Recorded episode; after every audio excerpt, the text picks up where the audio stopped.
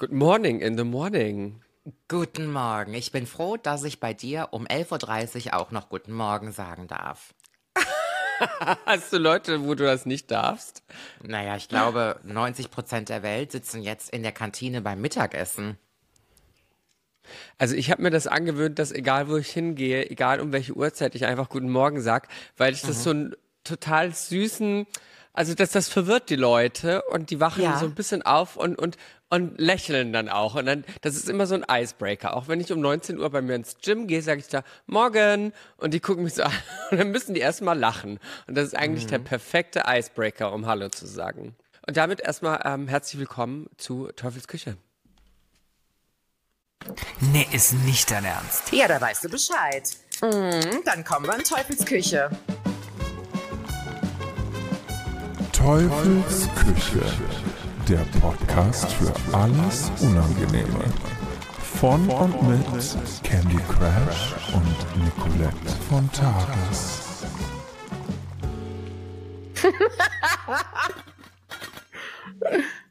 Also Maus, es wird jetzt mal Zeit, dass ich nach Koblenz komme. Ich mhm. habe da jetzt eine Date-Verabredung, habe ich dir ja gerade schon geschickt.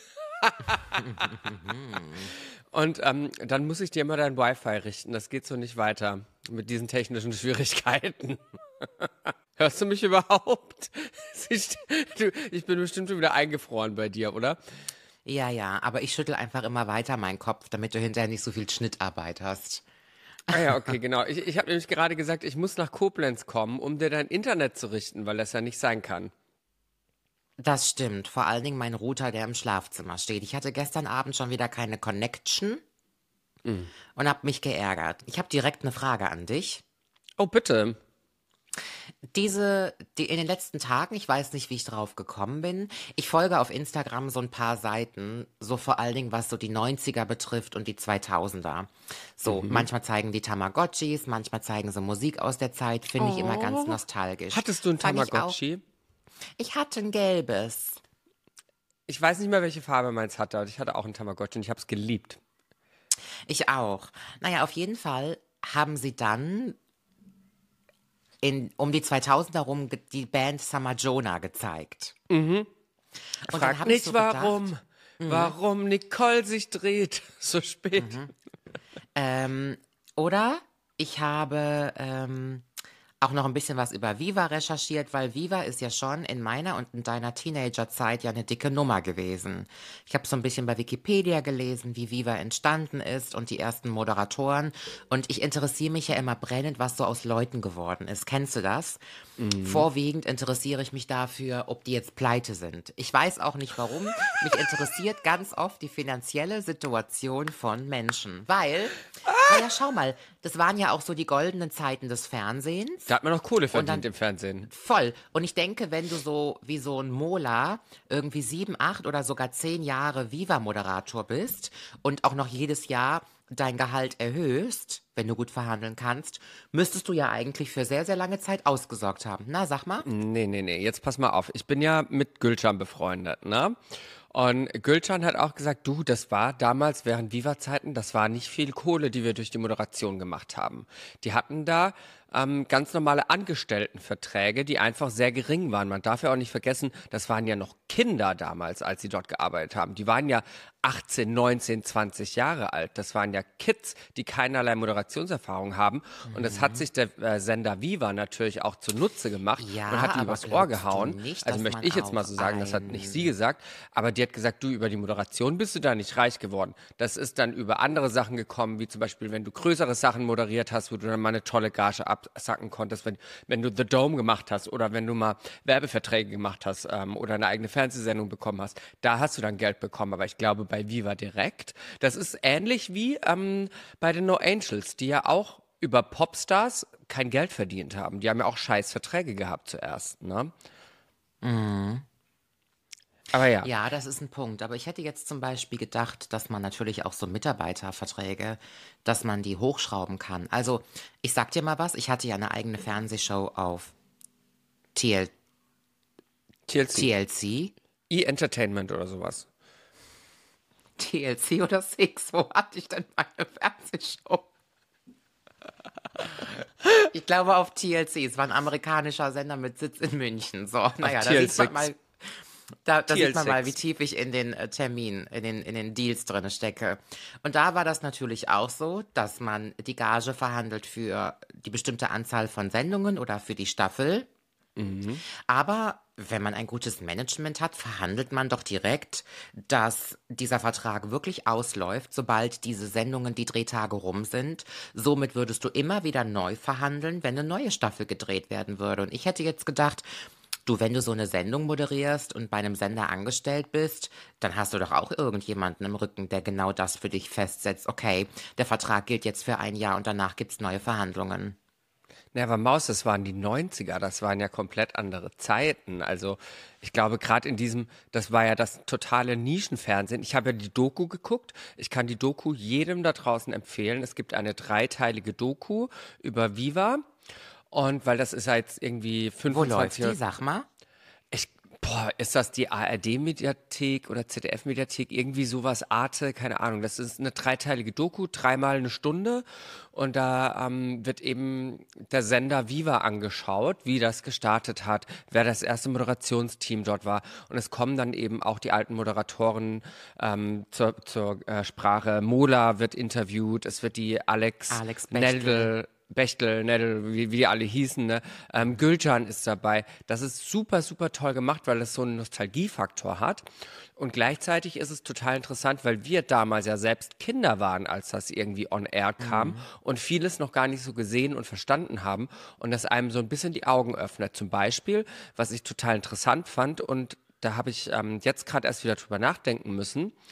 Ich finde, wenn man sich unsere deutsche Medienlandschaft, gerade so die Menschen hinter der Kamera, äh, vor der Kamera, die man im Fernsehen und Co. sieht, ich finde, das ist nicht sehr divers und sehr bunt, so wie man gerne sagen würde. Deutschland ist ein sehr diverses Land, was die Medien angeht. Finde ich nicht mehr. Du hast ja irgendwie deine drei, vier ähm, Quotenleute für die, für die diverse Quote und das war's. Und wenn du dir den Sender Viva anschaust aus den 90ern, das war ja so ein Potpourri an Persönlichkeiten. Ähm, das, da- also aus Indien, aus, aus äh, äh, African American, äh, äh, as asiatischer Herkunft, alles möglich war da. Und das war total selbstverständlich, wurde nie äh, irgendwie in Frage gestellt. Und es gab da auch nicht so eine Art Typecasting, dass man braucht jetzt eine schwarze Person, man braucht jetzt eine asiatische Person, sondern ähm, man hat einfach gesagt, nö, das soll einfach sehr bunt sein und ähm, das passt so und das sind einfach die tollen Persönlichkeiten, die wir haben. Und das hat total funktioniert in den 90ern. Und ähm, ich fand, dass es in den 90ern sehr viel diverser war im Fernsehen, als das heutzutage ist schon wieder. Ich habe sowieso das Gefühl, haben wir schon mal gesprochen, dass das wieder rückwärts geht. Sowohl mit der Diversität, wenn es um, um äh, Sexualitäten geht im Fernsehen, aber auch ähm, mit verschiedenen äh, ähm, kulturellen Backgrounds. Das ist ein bisschen äh, zurückgegangen, habe ich das Gefühl. Wenn du die Aber ich kann großen, dir- ja, Aber ich kann dir sagen, dass der Sender Vox zum Beispiel auch Trans-Frauen äh, einlädt für bes bestimmte Shows. Ah. Um. Oh, ex excuse me. She said Alle- it. alle, die Nicolette nicht auf Instagram folgen sollten, warum auch immer. Hä?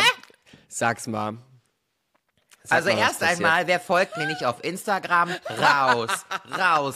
Sätzen mangelhaft. Aber sollte es jemand verpasst Ungenügend. haben von meinen treuen Followern, am 29. Januar bin ich bei Promi First Dates mit dabei. Die Bombe ist geplatzt und ich musste monatelang dicht halten, weil wir es wirklich gedreht haben, da war es noch heiß. Und jetzt ist es soweit. Ich habe auch Roland Trettel natürlich getroffen und wir können sagen, ähm, in gut 14 Tagen dürft ihr mich beim Daten beobachten und es waren viele Kameras, die zugeschaut haben. Jetzt musst du uns natürlich verraten, wann das gedreht worden ist. Wie lange musstest du jetzt dicht halten? Ich kann mich gar nicht mehr erinnern. Kannst du Ich glaube dich Ende erinnern? August, oder? Ende August, Anfang dir ja September gesagt. sowas. irgendwie August, September war das, glaube Mhm. ich. Es war auf jeden Fall richtig heiß. Ich hatte auch keine Jacke mit. Ich habe auch geschwitzt in meinem Kleid von F. Leger. ähm, das Kleid, was ich anhabe, hat mir ja einen Struggle geboten. Ich habe es ja bestellt und ich habe ja nicht richtig reingepasst und habe in den letzten 14 Tagen vor dem Dreh zugesehen, dass dieser Reißverschluss zugeht und ich hatte Todesangst, dass es platzt. Und dann hat der Sender ja auch noch das ähm, die Produktion ja auch den Sender vom Mikro noch hinten in den Rücken reingeschoben. Der nimmt ja auch noch mal Platz. Und dann habe ich gedacht, das, das wird niemals im Leben gut gehen. Aber ich kann schon mal vorweg verraten, nichts ist gerissen, nichts ist geplatzt. Und ja, ich habe gedatet und war bei meiner absoluten, absoluten Lieblingssendung mit dabei. Und jetzt musst du uns jetzt, du darfst natürlich noch nichts von dem Date verraten, denn wir wollen da jetzt auch nichts spoilern, ob du jetzt vergeben bist, ob du glücklich weiterhin Single bist, all diese Sachen, wir wissen es nicht, wir werden es in zwei Wochen erfahren und auch wie das Date gelaufen ist. Aber was du uns verraten kannst, ist, wie war die Interaktion mit Roland? Und Mhm. ist da jetzt, seid ihr eine Stufe weitergekommen in eurer persönlichen ähm, Beziehung miteinander? Also, was ich sagen möchte ist, dass, ähm, also ich meine, wir wissen ja alle, was ich für ein Riesenfan von Roland Trettel bin. Er ist ja oft genug Thema hier gewesen. Und ich muss sagen, als ich Roland dann gesehen habe, war ich fasziniert, ich war geblendet. Er hat, es hat mir die Sprache verschlagen. Ich bin sehr, sehr gespannt auf diese Szene, wo wir aufeinandertreffen. Ähm, und das möchte ich dazu sagen. dass es wirklich ein großartiger Mann ist. Ich würde jetzt sogar so weit gehen und behaupten, dass wenn ein Mann diese Aura hat, dieses Charisma, diese Energie, dann hat das Potenzial, mich zu bekommen. Hast du mit That's ihm it. geflirtet? Hast du mit ihm geflirtet? Hast du es versucht? Oder warst du zu starstruck? Ähm, nein. Nein, ich habe nicht geflirtet, weil ich auch ganz genau wusste, dass ich danach auf einen Kandidaten treffe, den ich daten soll. Und das hätte ich ein bisschen komisch gefunden, wenn ich zuerst mit dem Restaurantleiter flirte und dann kommt mein Date. Es wäre so ausgestrahlt worden. Und das hätte ich uncharmant gefunden. Das ist so, wie wenn du ein Date hast und der Mann flirtet mit der Kellnerin. Das machst du auch nicht. Nee, das habe ich nicht.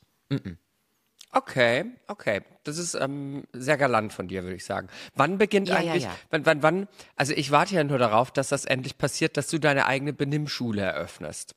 Ich fände Ja. das so gut. Du hast ja selbst auch schon solche Kurse besucht mal, weiß ich, in der Ja. Vergangenheit. So Knickekurse und sowas. Ich fände das so toll und ich glaube, dass es auch einen riesen Anklang äh, hätte irgendwie innerhalb deiner Community und darüber hinaus, weil ganz viele, sowohl Mhm. Oh ja. äh, Männlein als auch Weiblein, als auch dazwischen und darüber hinaus, gar keine Ahnung haben, wie man sich denn ordentlich benimmt, gerade auch Voll. bei so einem Date. Das könnte doch gerade beim Daten, das wäre doch eigentlich mal eine tolle Idee. Oder wir machen Ja, da eine glaub- Sendung draus. Ich weiß, also ich kann dir ja sagen, es gab auch schon mal ähm, den Gedanken dazu und es wurde auch schon mal ein Pilot gedreht. Also es ist ja nicht so, dass bestimmte Produzenten nicht Interesse an mir und Sendungen haben. Ich habe in den letzten Jahren sehr viele Piloten gedreht für bestimmte Sendungen. Und diese Piloten wurden aber nie gekauft. Du weißt, wie das ist. Ins Fernsehen zu hab ich kommen auch schon ist gemacht. ganz, ganz, ganz, ganz schwer. Und ich habe wirklich viel Zeit und Energie in der Vergangenheit schon draufgebracht, mit Fernsehproduktionen Meetings zu haben und auch Piloten zu drehen. Das hat bislang, also es hat ja wirklich, ich hatte, ja schon mal eine Sendung, also ich möchte nicht sagen, dass es nicht erfolgreich war, aber die Sache mit der Knigge und den Benehmen und so, das wurde schon mal probiert von einer Produktionsfirma. Das ist aber in Deutschland nicht angesagt. Selbst wenn du eine Benimmschule hier eröffnen würdest, das nimmt vorstellen. keiner in Anspruch. Alle meine Ausbildungen diesbezüglich waren ja nie in Deutschland. Ich habe das einmal in Genf gemacht und ich habe es einmal in London gemacht. In Deutschland ist der Bedarf einfach nicht da. Die Menschen sind da nicht so drauf bedacht, dass du, ja, das kleine, das konservative kleine sein. einmal eins. Ich glaube nicht, dass die unhöflich sein wollen, aber so dieses strenge Benehmen, wie regel ich Dinge, das existiert so einfach nicht mehr. Man muss natürlich auch fairerweise dazu sagen, dass die meisten Benimmregeln, die klassischen, die ich gelernt habe, weit weg von Emanzipation sind. Ne? Aber es wäre doch eigentlich auch eine coole Idee, wenn wir so ein bisschen von Benimmregeln weggehen, sondern eher in Richtung, ähm, sagen wir mal, Dating Coach. Das wäre doch auch eine coole Idee, dass man eine Sendung nimmt wie First Dates. Und es kursiert ja gerade diese Woche ein, ein Meme irgendwie auf TikTok und auf Instagram von einem ganz, ganz furchtbaren ersten Date bei First Dates. Das ist dieser Ja. Typ, der am, am Tisch seinem Mädchen gegenüber, das er datet, die sind beide so Anfang 20. Das allererste, was er zu ihr sagt, also ich wollte nur klarstellen, ähm, ich find's gut, wenn wir die Rechnung teilen, dass jeder seins bezahlt. Da sagt er als allererstes im Date. Und die ist Ja. erstmal so, ähm, okay, ja gut, schön, dass du es jetzt schon sagst, danke. Und das Date wird immer schlimmer. Von, von Satz zu Satz, was er sagt, es wird immer schlimmer. Und es wäre doch cool, wenn man eine Sendung nimmt, wo man dieses Date begleitet, wie bei First Dates. Und dann kommt die Nicolette und analysiert das Date mit diesen beiden getrennt voneinander und sagt, schau mal, da hast du das und das gesagt, warum hast Ja. du das und das gesagt, ähm, äh, das und das hat den, den, also dass du denen hilfst, mal ein bisschen zu reflektieren über das Date. Ja, ne? und, und total. ins, das wäre doch mal eine Idee. Das, Das wäre vielleicht auch auch so eine Erweiterung für First Dates. Total, das ist auch ein richtig schönes Konzept, was du da gerade besprichst, Menschen beim Daten ähm, zu beobachten und danach einfach mal mit den Menschen in den Diskurs zu gehen, was da eigentlich los war. Aber das hat viel weniger mit einem Benimmkurs zu tun, sondern weitaus eher damit, dass Menschen gar nicht mehr datefähig sind, weil sie nicht beziehungsfähig sind. Menschen gehen ja aus verschiedenen Anlässen in so ein Date rein. Und jemand, der direkt sich an den Tisch setzt und sagt, nö, ich möchte nicht charmant rüberkommen, ich möchte nicht höflich rüberkommen, ich möchte keine Punkte sammeln, sondern das allererste, was ich vorhabe, ist meine Position hier klar zu machen. Das ist ja jemand, der hat ja komplett und völlig das Thema Daten verfehlt. Und da wäre es doch mal interessant nachzuhören, worum geht's dir ja eigentlich? Genau. Und dann könntest du reinkrätschen und, und du bist ja auch, das habe ich ja schon mal in Folge 14, toxische Freundschaften gesagt. Ich habe selten jemanden kennengelernt, der so gut auf so schnelle ähm, und raffinierte Art und Weise Menschen lesen und verstehen kann wie du. Also du hast eine Oh, Menschenkenntnis. Wirklich, du hast eine Menschenkenntnis, die ich noch fast bei niemandem so gesehen habe. Und du würdest ja sofort verstehen, wo das herkommt bei diesen Menschen. Ohne dass du dafür Psychologie studiert hast oder keine Ahnung was, weil du einfach ein sehr gutes Gespür für Menschen und Analyse hast. Und dann könntest du doch zu diesem Typ sagen, Moment mal, du, du, du hast jetzt nicht vor, hier charmant rüberzukommen. Woher kommt das? Ich glaube, es kommt bei dir da und daher. Und da könnten so krasse, tiefe Gespräche raus äh, entstehen, die so interessant wären und die den Leuten so helfen könnten, mal zu reflektieren, nicht nur über sich selbst, sondern auch anhand von diesen Dates das auf sich selbst zu projizieren und zu gucken, ah ja, stimmt, ich mache das ähnlich, das ist mir auch schon aufgefallen. Das wäre so eine tolle Sendung. Da müssen wir mal mit unserer Freundin Daniel Zobel sprechen. Da müssen wir eine Sendung draus machen. Und moderiert wird es natürlich von mir, ist klar. Absolut. Absolut. Weißt du, was du bist? Du bist die Seelsorge dann, wenn sie danach heulend an die Brust Ja. wollen, weil ich sie fertig gemacht habe. Du, ich möchte aber nicht sagen, dass ich eine gute Seelsorger bin, denn Die ich bin ja so ein dir. bisschen Du bist dann quasi die Auffangstation Na gut, für die ja gut, für die- kritisierten Menschen. Für die Kamera kann ich das schon, ja. Ansonsten Okay. bin ich ja sehr schwer, wenn es um die Probleme anderer Menschen geht. Bin ich ja so. Aber äh, zurück zum eigentlichen Thema, meine Freundin Candy. Ich war ja während unseren ersten zehn Minuten Popkultur dabei, dich was zu fragen. Zurück zum Thema, ich war dabei, mir diese 90er und Viva-Sache anzugucken. Ah ja. Da ist die Band aufgeploppt, Summer Jonah. Ja. Und dann habe ich einfach mal so geschaut, was machen die Leute eigentlich heute? Denn ein ehemaliges Bandmitglied von Summer Jonah, die ähm, Klum, wie heißt sie mit Vornamen? Johanna, die folgt mir auch auf Instagram. Klum hat ja dann auch nach ähm, Summer Jonah Viva moderiert, so bin ich auf sie Genau. gekommen. Und dann habe ich so geguckt, ob sie ein Insta-Profil hat und habe gesehen, dass du Bilder von ihr likest und ihr auch, glaube ich, folgst.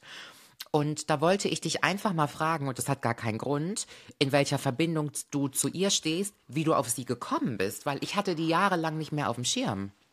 Ich hatte die auch jahrelang nicht auf dem Schirm und ich habe irgendwann gesehen, dass sie mir folgte. Das, ähm, das ist jetzt schon ein paar Jahre her. Und ich dachte mir so, hä, Johanna Klum? Ähm, das ist doch die Johanna Klum, man kennt sie ja, ne? Und das war aber schon, da war es schon ein bisschen ruhiger geworden. Ich glaube, sie ist ja dann auch Mama geworden und hat sich so ein bisschen eine Auszeit gegönnt. Und dann habe ich gesehen, dass sie mir folgt auf Instagram und fand das total absurd, weil das war noch zu einer Zeit, wo das ähm, was sehr, sehr Besonderes war, wenn Menschen aus der Öffentlichkeit mir gefolgt haben. Da hat mir noch keine Heidi Klum gefolgt, da äh, Bill Kaulitz hatte ich auch noch keinen Kontakt. All die Sachen, was das waren auch so bei mir so ein bisschen der Anfang, ähm, wo das alles losging. Und da habe ich so gedacht, hey, die folgt mir, dann habe ich ihr zurückgefolgt und ähm, fand das eigentlich ganz süß, was sie da macht. Und ich glaube, wir haben uns einmal oder zweimal auch gesehen, aber ich weiß gar nicht, ob wir miteinander gesprochen haben. Irgendwann mal war das, ich glaube, bei Marina Hörmannseder, deine beste Freundin, auf der Fashion Week. Und ähm, da haben wir uns einmal, einmal gesehen und ich weiß auch nicht, ob es ein Foto von uns zusammen gibt. Keine Ahnung, muss ich mal gucken. Aber ja, so so habe ich die ähm, irgendwie auf den Schirm bekommen wieder, genau. Aber wie gesagt, mein Highlight war ja eher so meine Connection zu Gülcan, weil ich war ja immer ein riesengroßer Gülcan-Fan und auch als Gülcan und Colleen Fernandez dieses ähm, dieses Life. Remake Genau, The Simple Life neu aufleben haben lassen. Ich habe das ja so geliebt. Und dann habe ich, als ich die Glow moderiert habe in Berlin, das habe ich ja fünf Jahre lang gemacht, ähm, habe ich die Gülcan dort im Backstage bei den ganzen Artists rumhüpfen sehen. Beziehungsweise die ist nicht rumgehüpft, sondern die war sehr Gülcan untypisch, einfach nur im VIP-Eck ganz alleine hinten gesessen. Und ich habe sofort verstanden, was da los ist. Das ist eine Frau, Ende 30, die hier bei 17-Jährigen im VIP hockt und da jetzt gleich eine Red Carpet Moderation macht. Und die hat sich, glaube ich, in diesem Moment dort so fehl am Platz und so verloren gefühlt, dass ich da sofort hingegangen bin. Ich war natürlich total aufgeregt. Oh mein Gott, das ist Gürtelschan, wie geil. Auch das wieder zu einer Zeit, wo es bei mir gerade erst so richtig angelaufen ist. Und bin zu ihr hin, ich so, hey, und äh, ich bin Candy, ich moderiere die Hauptbühne, schön, dass du da bist. Ähm, was machst du? Hat sie mir erzählt, dass sie die äh, Red Carpet äh, übernimmt.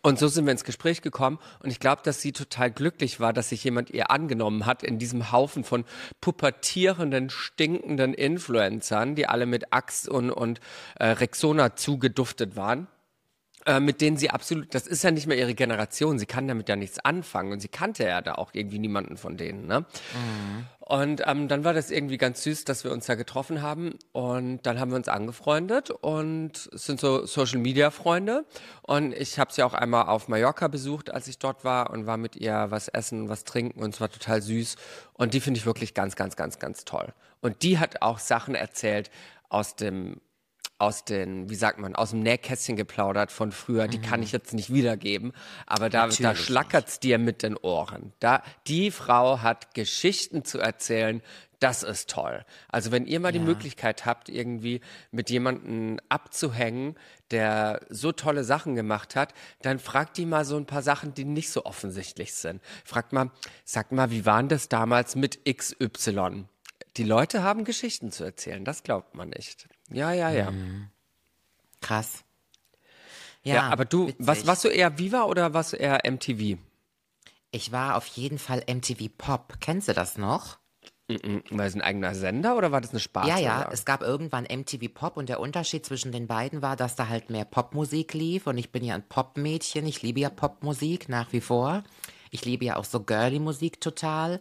Und da wurde weniger Show gemacht, weniger Moderation.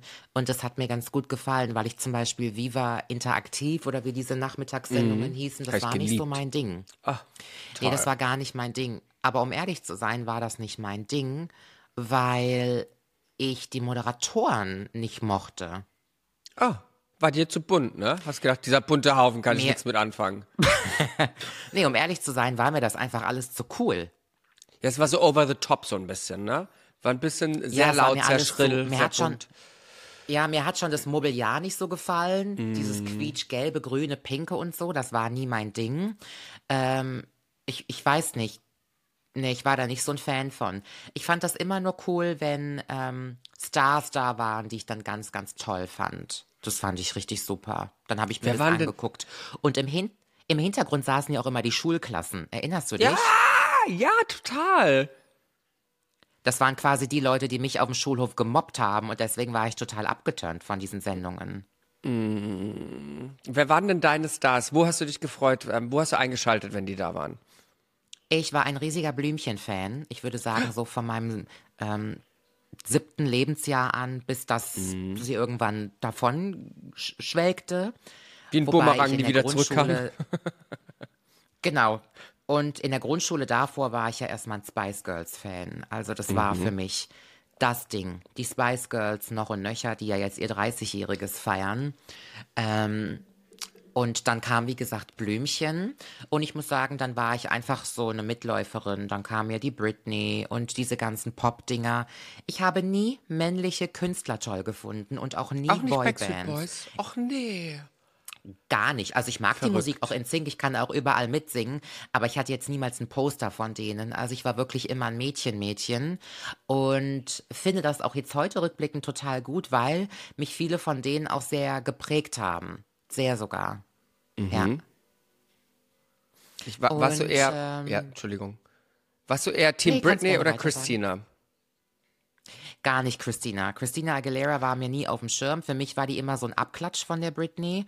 Heute muss ich natürlich sagen, hat Christina Aguilera eine ganz andere künstlerische Darbietung, einen ganz anderen Gesang. Das ist für mich immer noch eines der Königinnen, ein, ein weitaus dievenhafteres ähm, Auftreten. Also heute als erwachsene Frau, als Künstlerin erkenne ich die Qualität von Christina Aguilera weitaus mehr. Also ich schätze die extrem. Ich muss jetzt allen Leuten da draußen, die es vielleicht noch nicht mitbekommen haben, wobei ich glaube, dass es fast nicht sein kann, ähm, das kurz mal erzählen. Britney Spears hat jetzt offiziell auf Instagram bestätigt und in Kapitalien geschrieben, sie wird nie wieder in die Musikindustrie zurückkehren. Das Ja, war's. hab ich auch Sie macht gesehen. das nicht mehr. Sie hat da keinen Bock mehr drauf. Und ich habe das, glaube ich, auch schon mal im Podcast erwähnt. Ich bin ein großer Fan von der Idee, dass diese Frau einfach untertaucht, ihr Leben lebt, ihre, äh, ihre Twirls im Wohnzimmer macht, ohne Kamera und nie wieder Musik macht und nie wieder in die Öffentlichkeit geht. Ich finde, das hat sie sich verdient, die hat da keinen Bock mehr drauf. Ich wünsche mir einfach nur, dass es ihr gut geht dabei. Und deswegen, es war so ein, ein weinendes und ein lachendes Auge, als ich das gelesen habe, wo ich gedacht habe, oh Mann, jetzt ist es raus. Das ist ja die Vermutung, die wir schon lange hatten, dass da nichts mehr kommt. Und auch die zwei Songs jetzt irgendwie in den letzten zwei Jahren rauskamen, wusste man ja, dass die schon vor zehn Jahren aufgenommen worden sind. Diese, das war ja jetzt nichts Neues. Ne? Und ähm, ja, ich hoffe einfach, dass die es irgendwann schnallt, dass sie auch, auch auf Instagram, soll auch ihr Instagram löschen. Keiner will das sehen. Wir sind so entzaubert. ja. wir sind so entzaubert davon und es ist so passive-aggressive die ganze Zeit. Und ich glaube auch, dass sie sich selbst damit keinen Gefallen macht, weil sie nicht zur Ruhe kommt dadurch. Ne? Das ist, ähm, ja, so viel dazu, liebe Ja. Britney. Aber an der Stelle möchte ich dich fragen, glaubst du, dass es Menschen gibt, die einen Beruf ein ganzes Leben lang machen und das nach 60 Jahren immer noch so geil finden wie am ersten Tag? Also mit Sicherheit gibt es das, das muss man vorweg sagen. Aber ich glaube, dass doch jede Tätigkeit, nenne ich das mal, doch auch irgendwann ausgelutscht ist, oder?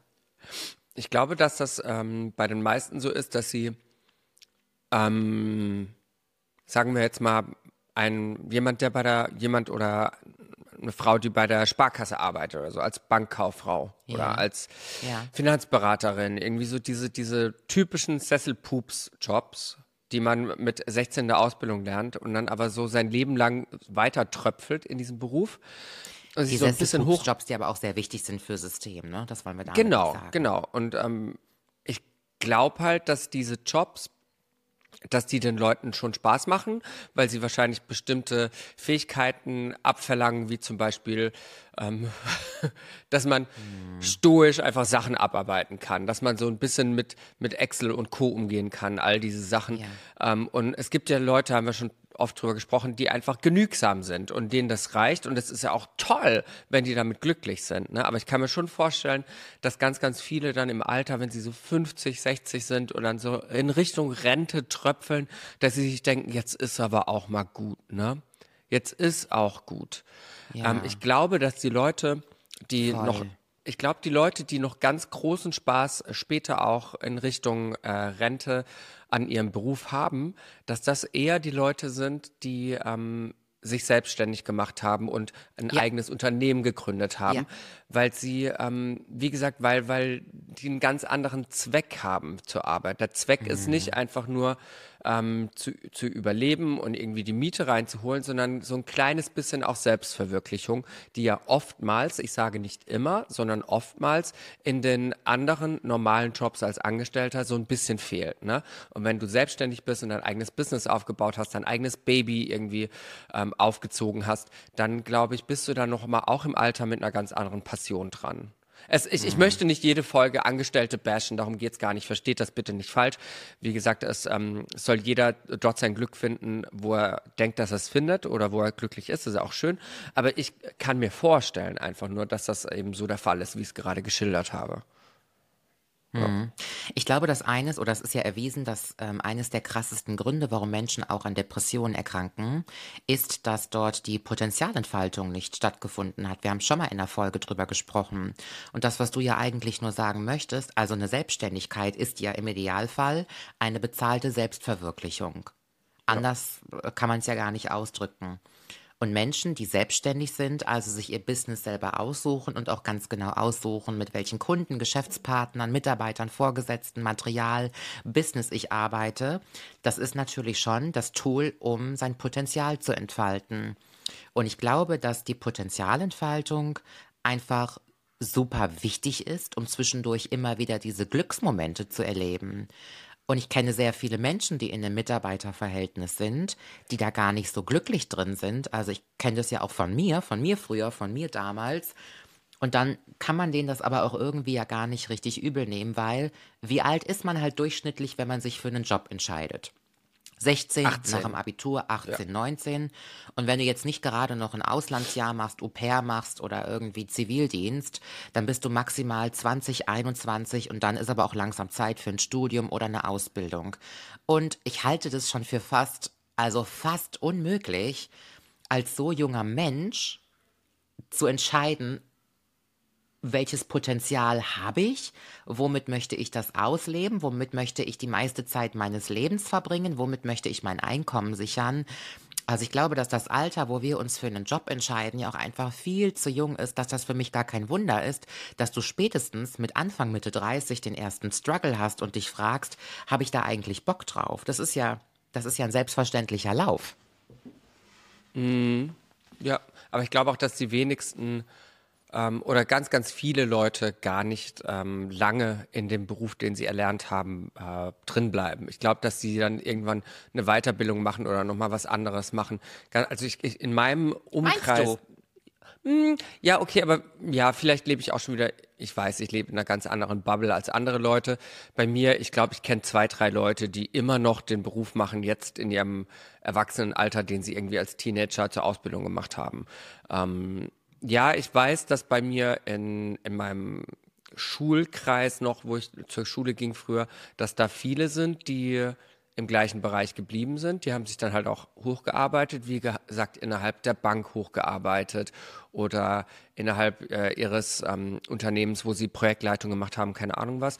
Aber die bleiben dann wahrscheinlich dann schon in der Branche, das stimmt. Ähm, aber auch da haben wir wieder das Thema Sicherheit, ne, dass ganz vielen Menschen in Deutschland eine Sicherheit ganz wichtig ist, was ich verstehen kann. Und ähm, ein Jobwechsel ist auch, auch immer so eine Unsicherheit, so eine Ungewissheit, besser gesagt. Ne? Ein, bin ich gut genug? Kann ich denn noch was anderes als das, was ich erlernt habe? Ähm, was gibt der Markt überhaupt her? Und viele setzen sich damit gar nicht gerne auseinander. Und ähm, ja. Aber in meinem Freundeskreis, wie gesagt, der, in meiner Bubble, da macht niemand mehr das, was er irgendwie gelernt hat mal. Ja. Ja, das stimmt. Sag mal, würdest du, jetzt um kurz das Thema zu wechseln, ich muss mal kurz ähm, über die Wolken mit dir. Wir haben ja schon von deiner, von deiner durchaus berechtigten Flugangst gesprochen, die mich ja auch manchmal überkommt, wenn, also ich, es ist ja keine direkte Angst, habe ich auch schon mal erklärt, sondern es ist eher so, ich denke jedes Mal darüber, wenn jetzt XY passiert. Nee, nicht Ehrfurcht, sondern ich habe so Todesgedanken, aber die sind nicht mit Angst gepaart. Ich habe einfach nur Bilder im Kopf, das und das passiert, das bla bla bla. Und passiert dann zum Glück nie. Aber jetzt, weiß nicht, ob du es mitbekommen hast, es ist ja diese Woche einer US-Airline von der Boeing 737 mitten im Flug auf fünf Kilometer Flughöhe ein komplettes Seitenteil rausgebrochen. Neben dem Sitz. Das Ja. ist der größte Albtraum, den man sich vorstellt. Hast du es mitbekommen? Hast du es gesehen? Ja, ich habe die Hast Bilder du die gesehen. Fotos gesehen? Das ist so krass und man darf aber auch nicht vergessen, das ist einer, ein Fall von, von, keine Ahnung, wie viel Millionen Flügen, äh, die gehen innerhalb von zehn Jahren, wo das mal passiert, ne?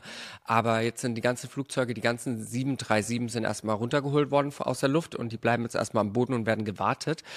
Ich finde das unglaublich krass, weil da niemandem was passiert ist.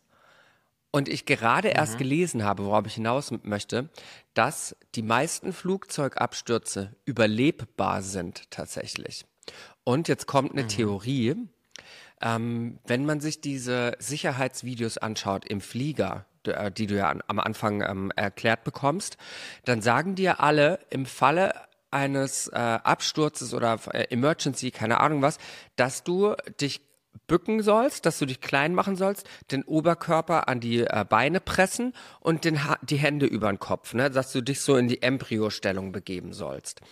Ähm, mhm. Und jetzt habe ich gehört, auf, natürlich auf TikTok, die Quelle meines Vertrauens, dass das äh, die Masche sei von den ähm, Flugzeugfirmen, da, weil wenn du so in dieser Stellung bist, dann stirbst du mhm. schneller, als wenn du aufrecht sitzt anscheinend, weil dir dann schneller das Genick bricht oder der Rücken kaputt geht, keine Ahnung was, wenn was drauf fliegt. Mhm. Weil, wenn du einen Flugzeugabsturz überlebst, ist es für die Firma, für die äh, Airline teurer, als wenn du stirbst in diesem Flugzeugabsturz. Weil diese ganzen Millionen und Abermillionen Klagen, die dann auf die einprassen, einfach teurer sind, als wenn die alle sterben.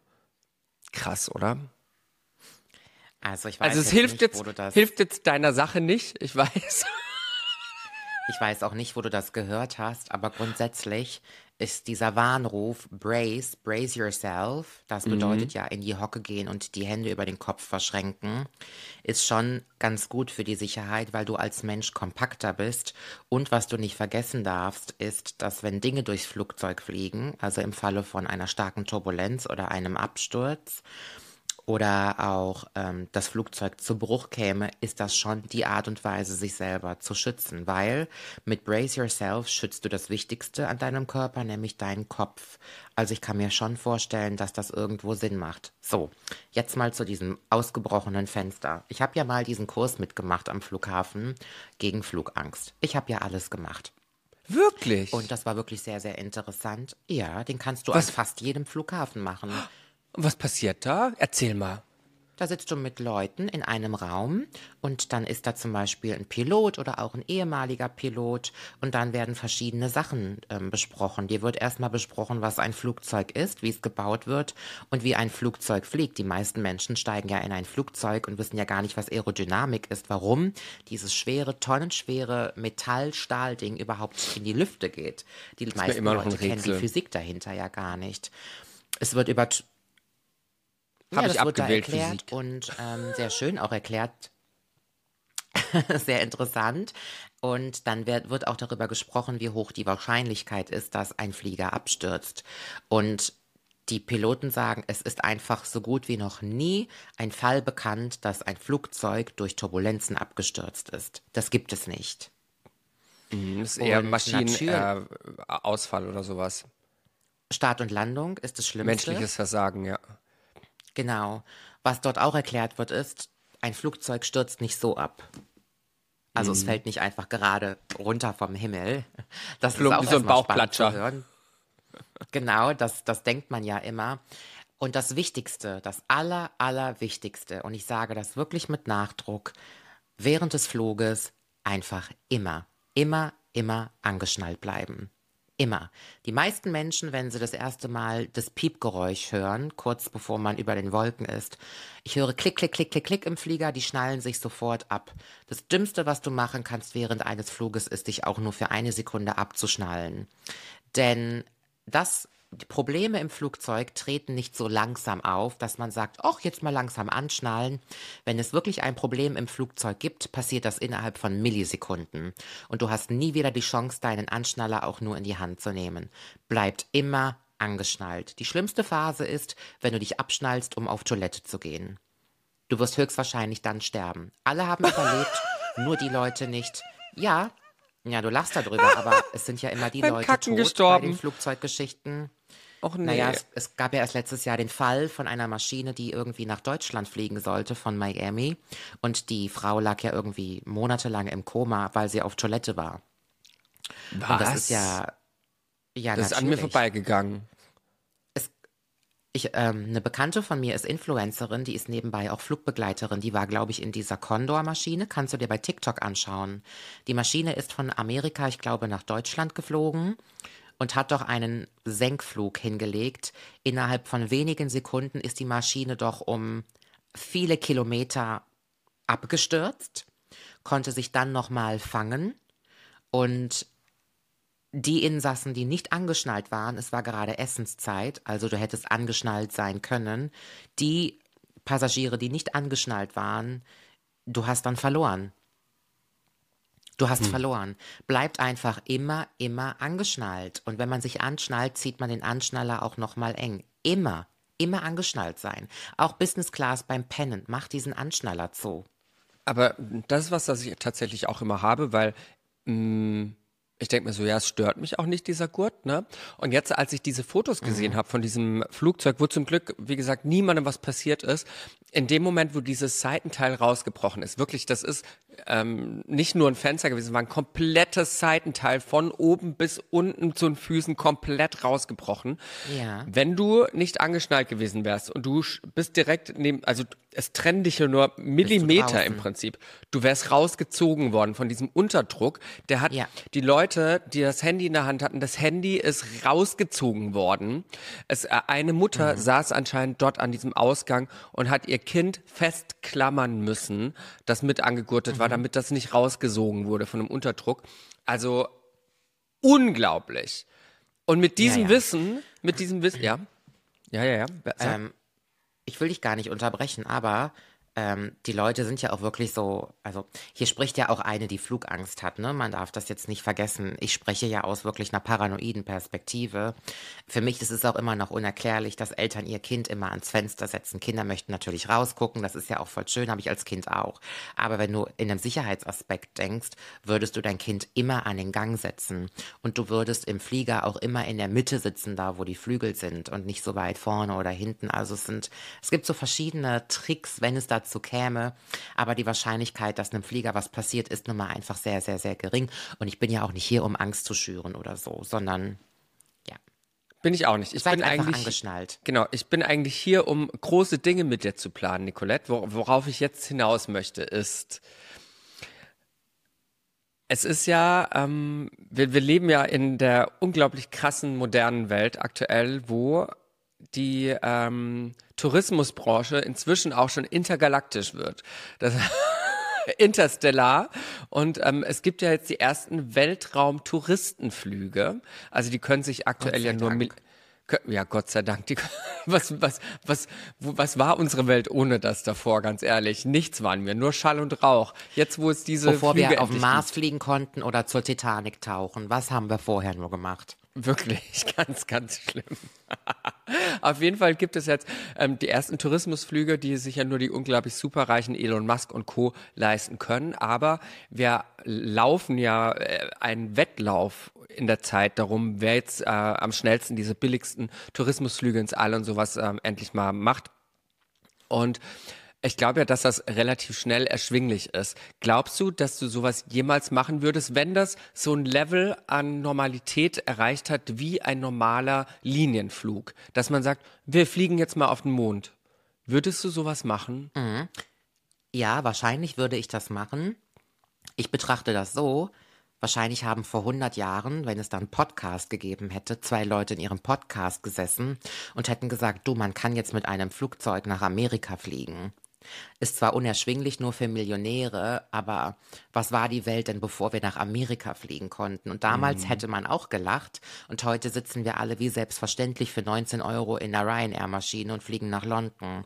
Also sag niemals nie, wenn das in 100 Jahren auch eine Selbstverständlichkeit ist, Urlaub auf dem Mars zu machen, dann möchte ich nicht abstreiten, dass meine Enkeltochter, wenn ich sie hätte, wahrscheinlich nicht sagt, du, wir haben heute gebucht, wir fliegen zu Pluto. All in. All in. Wir haben All-In gebucht. Wir machen All-In. Ähm, Wir nehmen alle sieben Saturnringe mit. Ja. ja, wir haben All-In gebucht. Ähm, da hat jetzt eine, da hat jetzt ähm, ähm, eine Rio, ähm, eine Rio-Filiale eröffnet auf Pluto. Tui hat ein Und, richtig gutes äh, Angebot gerade. Tu- Tui hat ein super Angebot und oder manche machen Au pair, die machen Au pair auf dem Mars, weißt du, man weiß es ja nicht. Ich würde zur Venus fliegen und würde sagen, was ist jetzt hier los? Also sag Wo ist die nie, Erotik? Wo ist sie? Wo ist sie Mensch. denn jetzt? Wo ist sie denn jetzt? Wo ist die Mika? Ähm, Stell dir vor, du, du bist dann, bist dann mit, mit Tourlane, buchst du deine Reise auf die Venus und Mhm. das große Willkommensschild, so wie bei Vegas, ist dann Michaela Schäfer, die erstmal auf die Venus einlädt. mal vor, Mit stell ihren dir drei mal vor, Titten. Tourlane. Also wenn Tourlane irgendwann Universumsreisen anbietet, dann bin ich für eine Koop auf jeden Fall da. Die Frage ist nur, muss ich das auch versteuern? Aber äh, um deine Frage zu beantworten, sag niemals nie. Es sind ja viele Dinge in der Geschichte der Menschheit passiert, die einst unwahrscheinlich erschienen. Ich meine, vor wie vielen Jahren war es noch unwahrscheinlich, dass du mit einem Schiff von England nach Amerika fahren konntest? Na, das ist ja auch nicht so gut funktioniert. Ja gut, aber mittlerweile ja schon. Check, Also check. alles, alles war mal unwahrscheinlich und Check. Ja.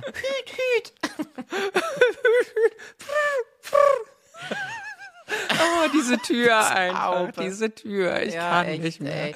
Egal, Echt. was, was ich, was Aber ich damit gut. sagen wollte ist, wenn ähm, das innerhalb unserer Podcast-Karriere noch passieren sollte, dass diese Tickets erschwinglich sind oder sich irgendein reicher Milliardär findet, der sagt, wir nehmen Teufels Küche und gehen mit denen ins All.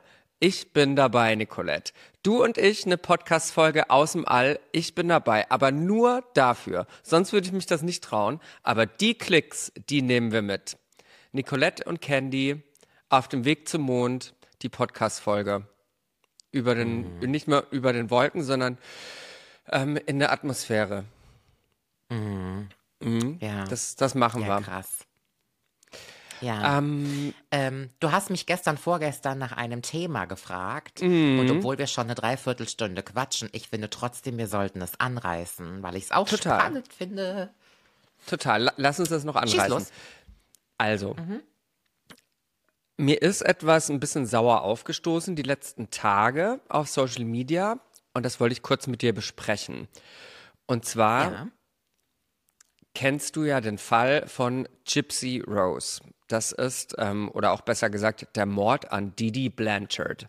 Das sind ähm, zwei verschiedene Titel für die eine die gleiche Geschichte. Ich erzähle die kurz. Äh, 2015 wurde, jetzt werden wir richtig zum True Crime Podcast hier, ja. Ich habe das mal runtergeschrieben, um da auch nichts Falsches zu erzählen. 2015 wurde Didi Blanchard in Missouri in den USA erstochen in ihrem Haus aufgefunden.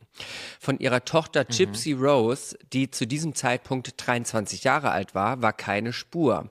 Laut Mutter hatte Gypsy Rose einige chronische Krankheiten, wie zum Beispiel Asthma, muskuläre Dystrophie, weswegen sie nicht laufen konnte und sich kaum bewegen konnte, Leukämie und aufgrund von einer Frühgeburt sei sie angeblich ein geistig behinderter Mensch, der auf dem geistigen Stand einer Siebenjährigen sei. Jetzt ist diese Frau tot aufgefunden worden. Es ist dann auch innerhalb kurzer Zeit klar geworden, die Mutter wurde ermordet von dem Boyfriend der Tochter. Und ähm, lange Story kurz, die Mutter hat jahrelang ihre Tochter missbraucht, ähm, psychisch und auch äh, körperlich missbraucht. Und ähm, das nennt sich das sogenannte Münchhausen-Syndrom, wo die Mutter der Tochter gewisse Krankheiten eingeredet hat und auch der Umwelt um diese Familie herum eingeredet hat, dass die Tochter äh, Krebs hat, dass sie Asthma hat, dass sie nicht laufen kann, all diese Sachen. Sie hat also ihre Tochter krank gemacht, was aber auch gar nicht stimmt, die war kerngesund, um Mitleid zu erzeugen und äh, um Aufmerksamkeit zu bekommen.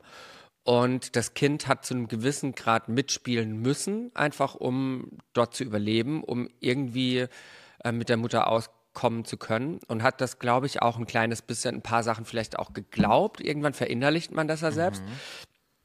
Und Sie war halt krank, sie hatte eine Diagnose, ne? Genau, sie, sie hatte einige Diagnosen. Und irgendwann ist dieser Gypsy Rose das zu viel geworden und sie hat ja eigentlich gewusst, ich bin nicht krank, meine Mutter misshandelt mich hier. Ähm, die Mutter hat auch verschiedene Operationen an diesem Kind durchführen lassen, ähm, was ja inzwischen auch gar kein Kind mehr war. Wie gesagt, die war am Ende 23, als die Mutter dann tot war. Und hat zum Beispiel die äh, Speicheldrüsen von der Tochter entfernen lassen und hat die Ärzte, die all diese Operationen an diesem Kind gemacht haben, davon überzeugt, dass dieses Kind krank ist. Wie hat sie das geschafft? Das hat sie geschafft, indem sie äh, medizinische äh, Protokolle gefälscht hat, indem sie jedes Mal einen anderen Namen verwendet hat, sodass man nicht rückverfolgen konnte, was denn jetzt die medizinische Geschichte dieses Kindes sei. Und äh, zum Beispiel mit dieser Speicheldrüsengeschichte, da hat sie dem Kind oder Gypsy Rose eben ähm, eine Betäubung oben in den Gaumen reingemacht, damit wenn sie beim Arzttermin angekommen sind, wirklich kein oder zu viel Speichel geflossen ist, weil das betäubt war. Und das Kind, also die Tochter, jedes Mal, wenn die was sagen wollte, diesen Ärzten gegenüber, weil die natürlich auch eine Panik hatte, hey, hier passiert jetzt eine Operation, die ich überhaupt nicht brauche. Die war halt unter der absoluten Kontrolle dieser Mutter. Die hat jedes Mal dann ähm, die Ärzte davon überzeugen können, dass dieses Kind geistig behindert ist und ähm, dass sie auch diese ganzen Krankheiten hat. Und das ist einfach eine unglaubliche Geschichte. Aber es gibt einige Fälle tatsächlich in, äh, auf der Welt, wo das so passiert. Und jetzt hat diese Tochter mit 23 Jahren dann ein Jahr lang heimlich einen Boyfriend gehabt. Den hat sie im Internet kennengelernt und hat dann ein Jahr lang den Mord an ihrer Mutter geplant. Und hat dann ihre Mutter ermorden lassen über diesen Boyfriend. Der hat diese Tat für das Kind, äh, das dann 23 Jahre alt war. Ich muss das immer wieder betonen, weil ich das so absurd war, absurd fand. Die hat auch ähm, ihre Umgebung davon überzeugt, dass, es, dass die erst 14 ist, obwohl sie 23 war. Ähm, auf jeden Fall es hat der Boyfriend dann die Mutter umgebracht, damit Gypsy Rose aus dieser Situation rauskommt. Jetzt ist Gypsy Rose vor Gericht gekommen 2015, hat dort ähm, zugegeben, ja, ich habe sie ermorden lassen, hat ihre Situation geschildert, hat natürlich unglaublich viel ähm, Mitgefühl bekommen für diese Situation. Ich habe da auch unglaublich viel Mitgefühl. Das ist furchtbar, was diesen Menschen widerfahren ist. Ähm, die hat jetzt acht Jahre von zehn abgesessen, ist jetzt wieder seit dem 28. Dezember zurück in der Freiheit, ähm, ist noch auf Bewährung für zwei Jahre, aber es ist ein ganz, ganz großer Medientrubel und ganz viel Fotografen und auch Netflix-Dokus und Kameras und alles Mögliche um diese inzwischen 32-jährige Frau, die kerngesund ist, die keine dieser Krankheiten hat, die jetzt aus dem Knast rauskommt und anfängt, ein freies, selbstbestimmtes Leben ohne ihre Mutter zu leben. Und was mich jetzt stört an dieser Geschichte ist, dass auf Social Media eine unglaubliche Glorifizierung dieser Frau ähm, zelebriert wird. Also ich sehe ganz viele Posts von wegen, oh mein Gott, Gypsy, unser Held, unsere Heldin Gypsy, ähm, ähm, die Queen und die wird jetzt total in den Himmel ge gelobt und gehoben und all das. Und ich denke mir die ganze Zeit, okay, ich verstehe, dass das ganz, ganz furchtbar ist, was diesem Kind und diesem, dieser Frau widerfahren ist. Nichtsdestotrotz hat die ihre Mutter umbringen lassen. Also egal, ob das die Mutter ist oder nicht, sie hat jemanden umbringen lassen, um aus dieser Situation rauszukommen. Und ich bin der Meinung, wenn du die emotionale und auch die intellektuelle Kapazität hast, einen Mord zu planen, ein Jahr lang hinter dem Rücken deiner äh, sehr kontrollierten oder kontrollierenden Mutter, dann hättest du auch die Kapazität gehabt, da anders rauszukommen aus dieser Situation möchte ich jetzt einfach mal so irgendwie hier raushauen.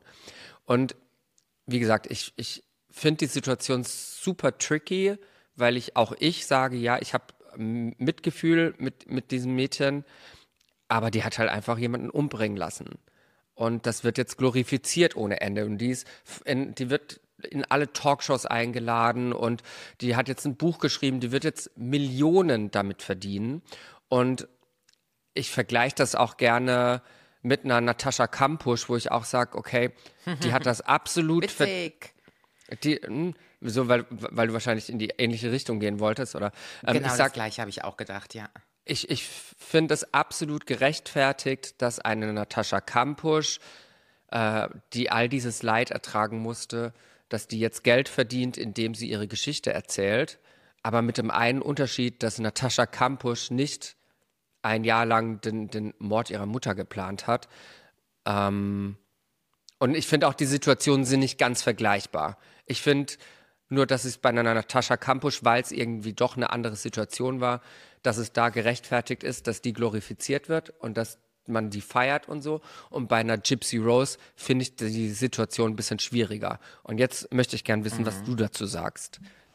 Tja, also es ist ja wirklich ähm, es ist wirklich sehr, sehr spannend, weil wir das ja erstmal gar nicht nachvollziehen können. Ne? Also du hast da eine ganz kranke Mutter ähm, mit wahrscheinlich mehr als nur einer Diagnose und dein ganzes Leben wirst du manipuliert und das nicht nur psychisch, sondern auch körperlich. Das heißt, du wirst gesundheitlich ja so auf ein Level ruiniert, dass die Tochter hätte wirklich sterben können bei diesen mhm. ganzen Sachen, die dort passiert sind. Was ich in erster Linie auch interessant finde, ist, wie einfach es doch ist, scheinbar einen menschlichen Körper so zu manipulieren, dass sogar selbst studierte Mediziner gar nicht die Gesundheit, die Wahrheit erkennen und sich darauf einlassen. Also das ist nochmal ein anderes Spektrum, finde ich, sollte man aber auch mal beleuchten ähm, und finde ich total interessant. Jetzt ist es so, dass da eine Täter-Opfer-Umkehr stattgefunden hat, weil natürlich die Gypsy immer das Opfer gewesen ist und hat dann irgendwann ja wirklich bewusst die Initiative ergriffen und gesagt, ähm, ich steche meine Mutter ab. Jetzt wurde sie ja in einem Interview gefragt, warum bist du nicht einfach aufgestanden und gegangen? Mhm. Jetzt ist ja die Frage, Candy, wohin soll die denn gehen? Eine Natascha Kampusch ist irgendwann weggelaufen in die Arme ihrer Familie. Die hatte einen Schutz, die hatte eine Obhut was machst du, wenn dein einziger Schutz und deine Obhut dein, eigen, dein eigener Peiniger ist? Wenn deine, deine Familie eigentlich deine Folterkammer ist? Wo sollst du hinlaufen? Und die Frage ist ja auch, wenn dein ganzes Leben so in dich und deine Persönlichkeit eingegriffen wird, kannst du das überhaupt noch selber regulieren? Du hast ein spannendes Argument genannt, nämlich wenn jemand das Bewusstsein hat, einen Mord zu planen. Ich glaube, dass Menschen, die Morde planen, gar nicht so weit sind, dass sie alternativ. Ich glaube, Menschen, die die sagen, ich bin in der Lage, jemanden umzubringen. Ich glaube gar nicht, dass die die mentale Kapazität haben, über Alternativen nachzudenken, weil da schon so viel in der Seele ist, dass das gar nicht mehr möglich ist. Auf der einen Seite, oh, ich sage jetzt auch krasse Sachen. Ich weiß gar nicht, ob ich mich jetzt hier in Teufelsküche bringe. Sie hat ihre Mutter abgestochen und es fällt mir gar nicht so schwer, das zu verstehen, sage ich jetzt mal salopp. Bitte mhm. unterbrich mich, wenn du glaubst, ich rede mich um Kopf und Kragen. Dass sie jetzt glorifiziert wird, gefeiert wird, ist etwas, das kann ich auch nicht verstehen. Ähm, ich finde, die wurde verurteilt, die war im Gefängnis, die hat ihre Strafe abgesessen, damit sollten wir es gut sein lassen. Ja. Die verdient jetzt eine Menge Geld. Naja gut, irgendwann ist ein Mensch auf sie zugekommen, hat gesagt, du wirst in drei Wochen entlassen, wir helfen dir im Leben Fuß zu fassen und viel Geld zu verdienen, da muss sie auch erstmal Nein sagen. Macht wahrscheinlich keiner. Ich finde jetzt das Verhalten ihr gegenüber auch ein bisschen komisch weil sie auch immer noch jemand, weil es wirklich eine kranke Geschichte ist und sie hat jemanden umgebracht. Nichtsdestotrotz würde es mich mal brennend interessieren, wie Forensiker das Ganze beleuchten. Ja, das kann ich dazu auf jeden Fall sagen. Ja. Okay, also ich, ich verstehe, du bist in der gleichen Zwickmühle wie ich, ähm, weil ich habe mich so ein bisschen allein gefühlt mit dieser Einstellung und Ihr könnt uns auch sehr, sehr gerne Nachrichten schreiben äh, auf Instagram. Schaut mal vorbei und, und mhm. schildert uns mal, wie ihr das seht. Vielleicht habt ihr eine ganz andere Meinung als ich und sagt, nee, das und deswegen ist das absolut richtig. Aber ähm, ich komme einfach nicht bei dem gleichen Resultat an. Ich finde, wie gesagt, ich finde ja, das verdient jetzt ein selbstbestimmtes Leben zu führen. Ich habe Mitgefühl für alles, was ihr passiert ist. Aber sie hat jemanden ermorden lassen. Und ähm, das ist ja auch kein ganz so dummes Mädchen anscheinend, wie wir jetzt gelernt haben irgendwie, ja, komische Sache. Aber es ist Kennst auf jeden du den Fall. Fall Bachmeier? Nee, noch nicht.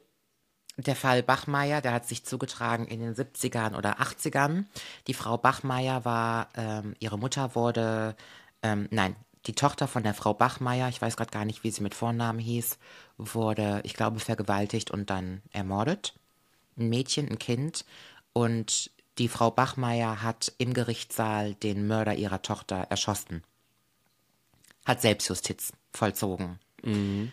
Und ist dafür auch ins Gefängnis gewandert, weil Selbstjustiz ähm, bestraft wird.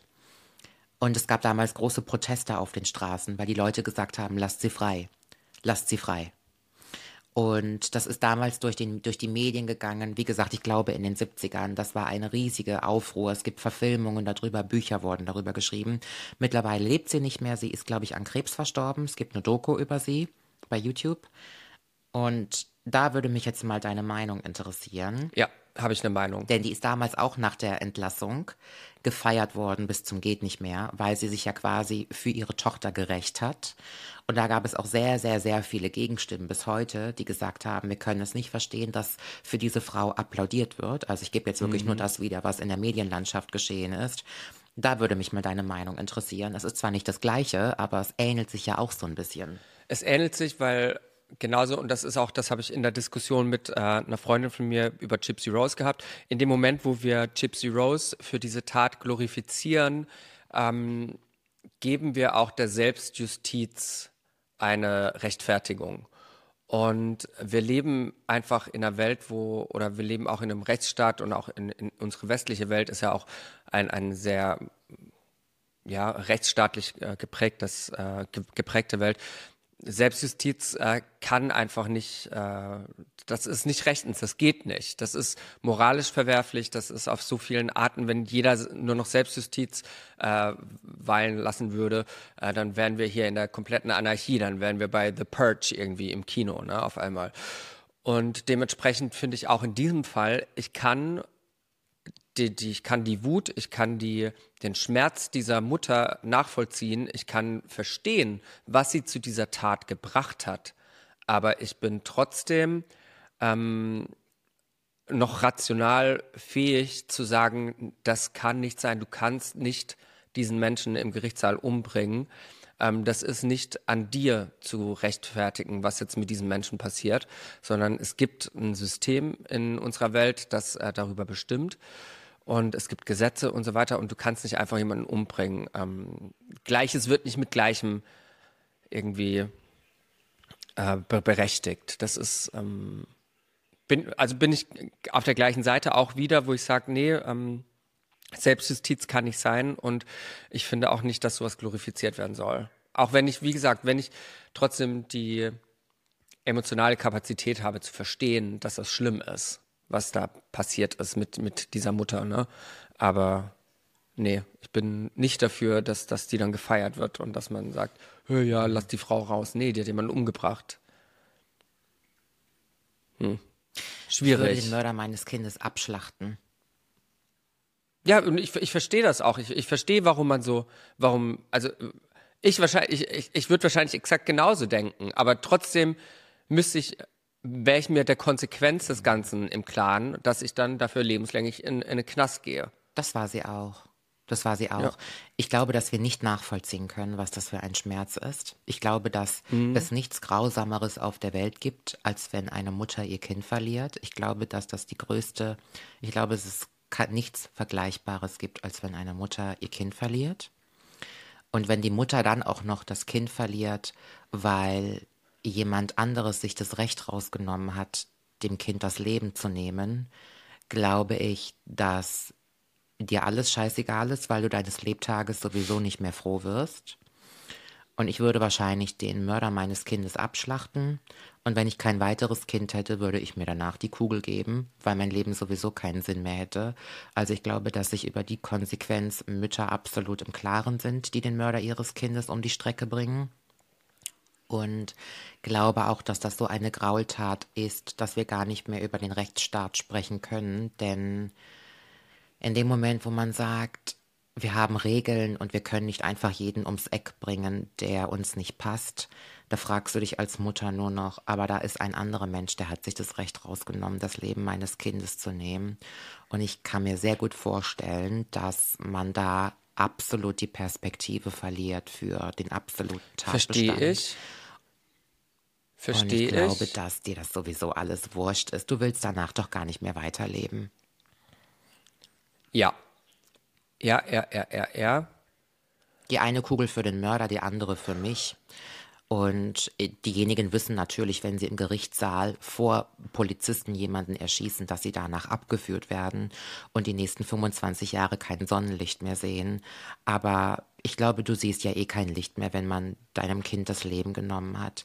Das Einzige, was viele Eltern ja noch am Leben hält, ist, wenn sie noch weitere Kinder haben, um für das andere Kind oder die anderen Kinder da zu sein.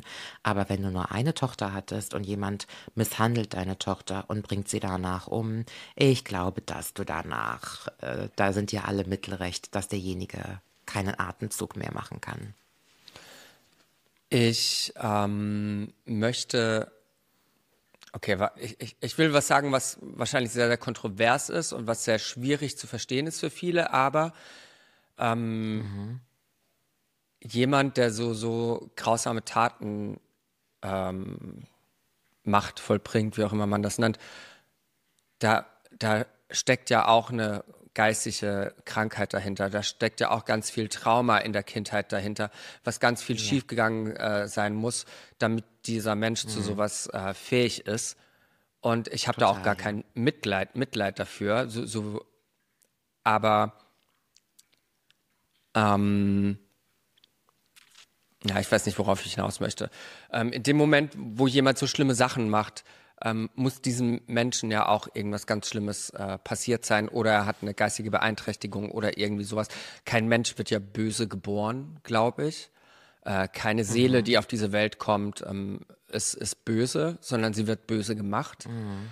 Und das wird, glaube ich, auch schnell vergessen. Und ich habe, ich will absolut kein Mitleid mit mit Vergewaltigern, Mördern und so weiter ähm, bringen, sondern ich will einfach nur sagen, ähm, eine Gypsy Rose, da können wir nachvollziehen, dass all das Trauma, das sie durchgangen hat, äh, durchgehen musste, äh, sie zu dieser Tat gebracht hat. Und bei vielen anderen Menschen blenden wir das aus und ähm, weil es einfach, äh, ja, weil man die Tragödie dahinter nicht sofort erkennt. Naja, am Ende ist es ja auch nur Selbstjustiz, wenn du es so betrachtest. Gypsy Rose wurde körperlich und seelisch ein ganzes Leben lang von ihrer Mutter misshandelt. Und irgendwann hat sie sich dann gesagt, ich habe hier keine oder ihrer Perspektive nach keine, keine Wahl, irgendwie hier rauszukommen. Also wird die Frau ermordet. Man muss ja auch dazu sagen, wahrscheinlich wäre sie da selber ja gar nicht drauf gekommen, korrigiere mich, wenn ich das falsch sehe, sondern sie hatte ja auch die Motivation von ihrem Partner, gell?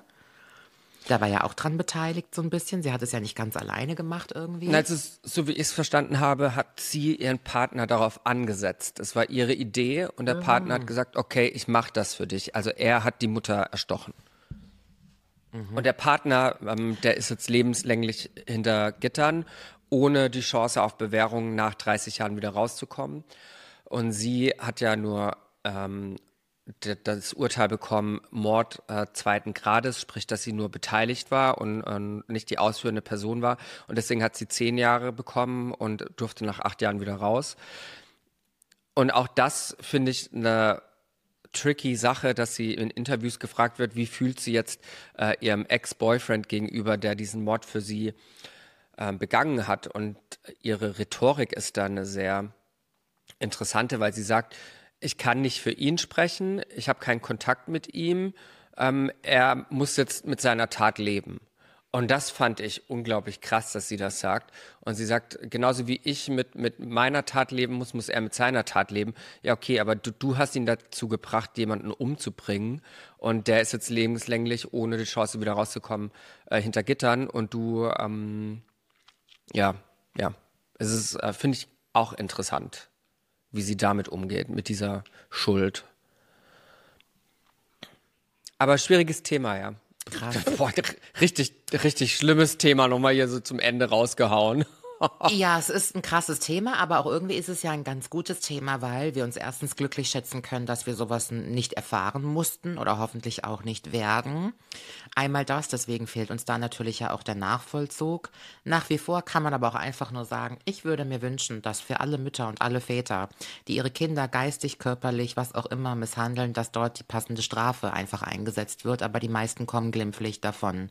Jede Mutter, die auf ihr Kind regelmäßig eingehauen hat, die ihr Kind nicht gefüttert hat, ihr Kind vernachlässigt hat, die Liebe entzogen hat und so weiter, gehört für mich meiner Meinung nach bestraft. Verlässigung der Fürsorgepflicht. Und da geht es nicht nur darum, dass man dieses Münchhausen ähm, bei Proxy-Syndrom hat, sondern auch noch viel, viel schlichtere Varianten. Denn das herrscht meistens und sehr, sehr viel in vielen Haushalten, dass äh, Kinder misshandelt werden, aber wir deklarieren das immer nur als, als ähm, Bagatellschaden und das ist doch viel furchtbarer. Viel furchtbarer.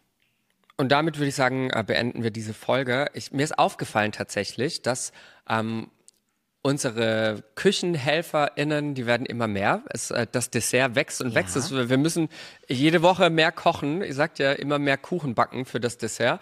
Ähm, aber auch ganz, ganz viele haben, glaube ich, noch gar nicht verstanden, was das Dessert ist. Das Dessert ist die Verlängerung dieser Folge. Wenn ihr jetzt diese Folge hört und die ist jetzt gleich fertig, dann habt ihr die Möglichkeit, uns zu abonnieren, sowohl auf Spotify als auch auf Patreon oder entweder oder. Ähm, und da könnt, könnt ihr für einen Obolus von 3,99 im Monat, könnt ihr diese Folge verlängern. Das heißt, ihr bekommt jede Woche nochmal 30 Minuten im Anschluss dieser Folge dazu. Das heißt, es ist eine längere Folge und die ist für immer werbefrei und ihr dürft die auch schon am Donnerstag hören. Ihr müsst also nicht bis Freitag warten. Deswegen, wenn ihr wollt, dann werdet gerne zum Küchenhelfer, zur Küchenhelferin, hört euch unser Dessert an, das jetzt gleich im Anschluss stattfindet. Und ähm, ja, da werde ich jetzt gleich nochmal was über meine Proteinunverträglichkeit erzählen müssen. Ich habe ja letzte Woche habe schon im angekratzt. Dessert auch eine ganz, ganz spannende, wichtige Frage an dich. Die stelle ich dir gleich. Ist sie persönlich? Voll, aber auch schön. Denk, regt zum Nachdenken an. Okay, meine Lieben, dann wünsche ich euch noch ein wunderschönes Wochenende, eine schöne Woche. Vielen Dank, dass ihr eingeschaltet habt und bis nächste Danke Woche. sehr. Tschüss. Bowie. Äh, Bowie, was ist Bowie?